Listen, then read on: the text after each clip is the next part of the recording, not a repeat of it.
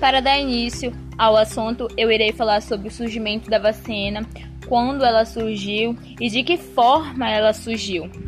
A história da vacina iniciou com a criação da vacina contra a variola, uma doença grave que foi eliminada por causa da vacinação.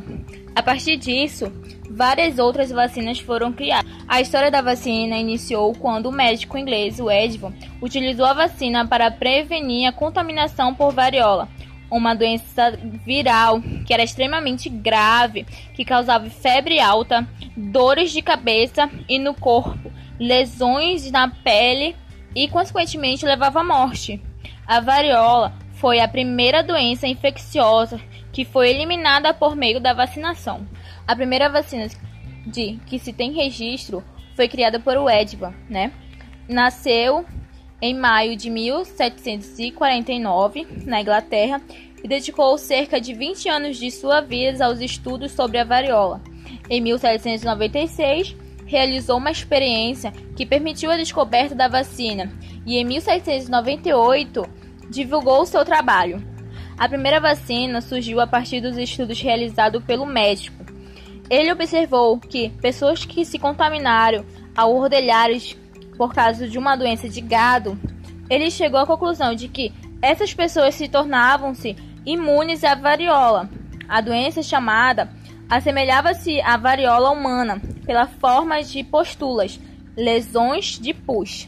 Diante, diante dessa observação, em 1796, o Edvan inoculou o pus presente em uma lesão de uma ordenadora chamada Sara, que possuía a doença e em um garoto de 8 anos, chamado James.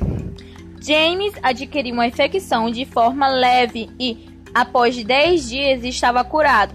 Posteriormente, é, o Edward né, inoculou em James pus de uma pessoa com varicela e o garoto nada sofreu. Surgiu aí a primeira vacina.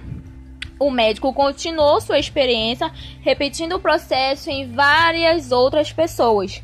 Em 1796, comunicou a sua descoberta e em um trabalho intitulado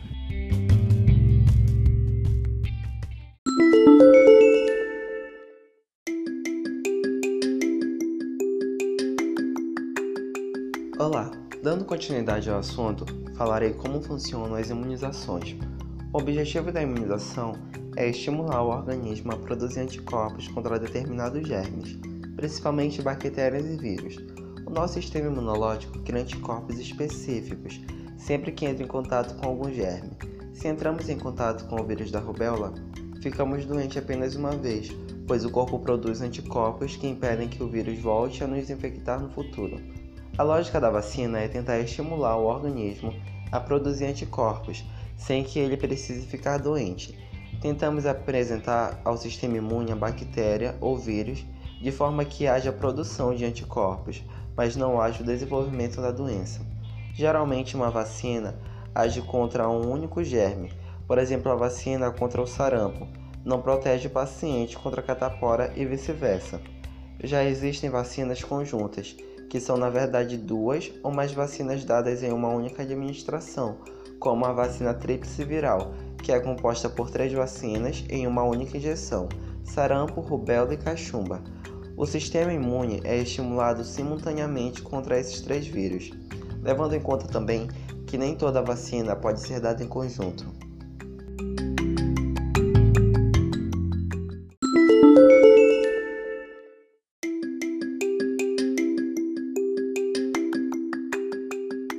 Olá, finalizando o trabalho, falarei agora como podemos parar o avanço de doenças através das vacinas. Sabemos que a vacina ainda é a melhor forma de prevenir doenças que circulam entre nós. A desinformação é um dos principais motivos da baixa cobertura vacinal e, consequentemente, do retorno de doenças eliminadas, como por exemplo o sarampo. Além de manter hábitos de vida saudáveis, a melhor maneira de evitar doenças infecciosas é se vacinando contra elas. Atualmente, o Sistema Único de Saúde, o SUS, oferece de graça 19 vacinas recomendadas pela Organização Mundial da Saúde, OMS. Vacinas que protegem contra mais de 40 doenças, entre elas o sarampo. e outras 10 vacinas especiais para grupos em condições clínicas específicas, como pessoas que vivem com HIV, disponível na CRIE. Basta ir ao posto de saúde mais perto da sua casa e pedir para atualizar o calendário nacional de vacinação, que prevê vacinas para todas as idades, desde o recém-nascido até os idosos. Por isso, se proteger contra doenças é uma questão de escolha e responsabilidade e deve ser tido como prioridade por todos. A vacinação evita que os vírus de doenças graves circulem pelo país. Além disso, as vacinas evitam sequelas causadas por doenças como surdez, cegueira, paralisia, problemas neurológicos e até mesmo a morte. As vacinas servem para estimular o sistema imunológico.